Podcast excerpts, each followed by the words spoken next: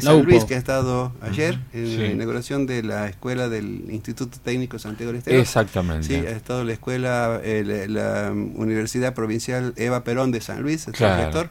Este, muy interesante, porque realmente Sí, lo sí. que hace Santiago del Estero, eh, a ver, no sé si se hará en otro lugar del país, pero bueno, nosotros lo vivimos muy intensamente y no lo veíamos hace 10, 15 años a esto que estamos viendo hoy.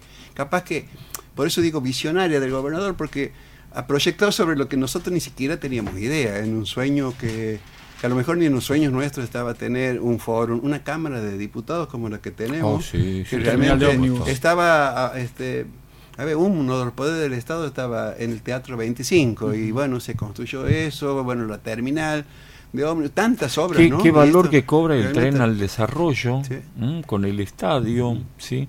con El nodo tecnológico? ¿Qué valor que cobra el tren al desarrollo? Sí, sí, ¿no?